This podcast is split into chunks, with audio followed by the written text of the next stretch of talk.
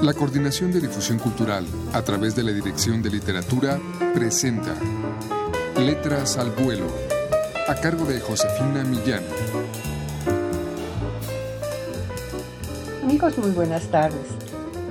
Hoy les presentamos el ensayo, una publicación reciente de la Dirección de Literatura que contiene en este su primer volumen 43 ensayos de un género que, como decía Montaigne, pretende reflexionar sobre las cosas no con amplitud, sino con toda la profundidad que se es capaz.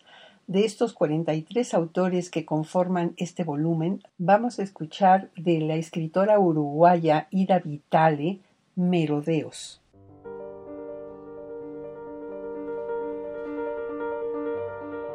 Merodear es una palabra sórdida. Tiene olores y movimientos animales. El ladrón merodea una casa. Un chacal merodea y olfatea a la gacela, posible víctima. No la aplico al vagabundo sin proyectos, a los pasos que siguen un rumbo que no existe hasta que no se traza, tantas veces con propensiones a la magia. El oficio más natural del mundo se me hace el de buscador de oro, que siempre pienso como orpailleur, ya que nuestra lengua no tiene un equivalente sintético, como no sea gambusino, que descubrí tarde y no me dice lo mismo. Todos buscamos todo el tiempo para encontrar. Y aquello a lo que se llega, distinto para cada búsqueda, es el oro final. Puedo imaginar a Mozart en carruaje, sin duda, siempre con prisa hacia el próximo piano, pero los románticos alemanes gustarán caminar tras lo buscado y así los veo. La imagen que primero viene a mí, cuando algo me hace evocarlos, es una silueta oscura, de levita y cabello largo, que sube la cuesta de un bosque, apoyada en un bastón, en un contraluz de Friedrich. Puede ser Goethe que recorre Italia en busca de la planta o, del árbol originario, Chamizo o Jean Paul en busca de sí mismos, los Grimm de aldea en aldea tras las fábulas que acopian, o William Hazlitt por colinas y valles ingleses, sobre todo tras la deseada soledad. Y nada de eso suena a merodeo. Ellos iban. Podemos vagar por las calles desconocidas de una ciudad en busca de algo, muchas veces no sabiendo qué. Cumplimos nuestro deber de buscar, confiando en que el rumbo elegido cumpla el suyo de ofrecer. Nuestra mirada avanza, sumaria, sin abrir aún sus puertas hacia la memoria. Algo de pronto la recibe. A veces es el horror. Un ser con un labio inferior monstruoso y espantados, olvidamos que ser imperturbables no siempre es indiferencia. Puede ser caridad. Otras hay una sonrisa mutua y un abrazo impalpable.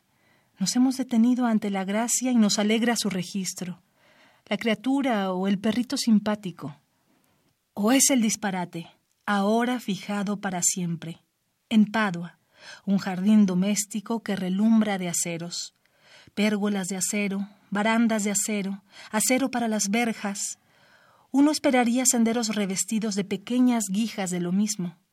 Quizá faltan por ser portátiles y traslaticias, no quiero pensar en el esfuerzo que tendrán que hacer las plantas para abrazarse a estas estructuras inhóspitas que las achicharrarán en el verano y harán más helado el invierno.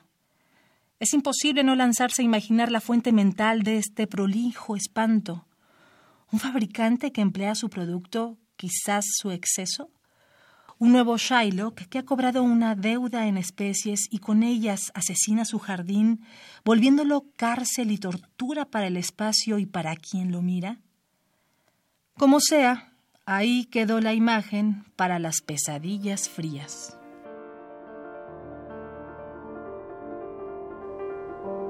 En este ensayo de Ida Vitale, Merodeos, nos permite asomarnos al ejercicio de estilo del ensayo, a su carácter escritural en cuanto se trata de la palabra en que el escritor rescata ideas y emociones.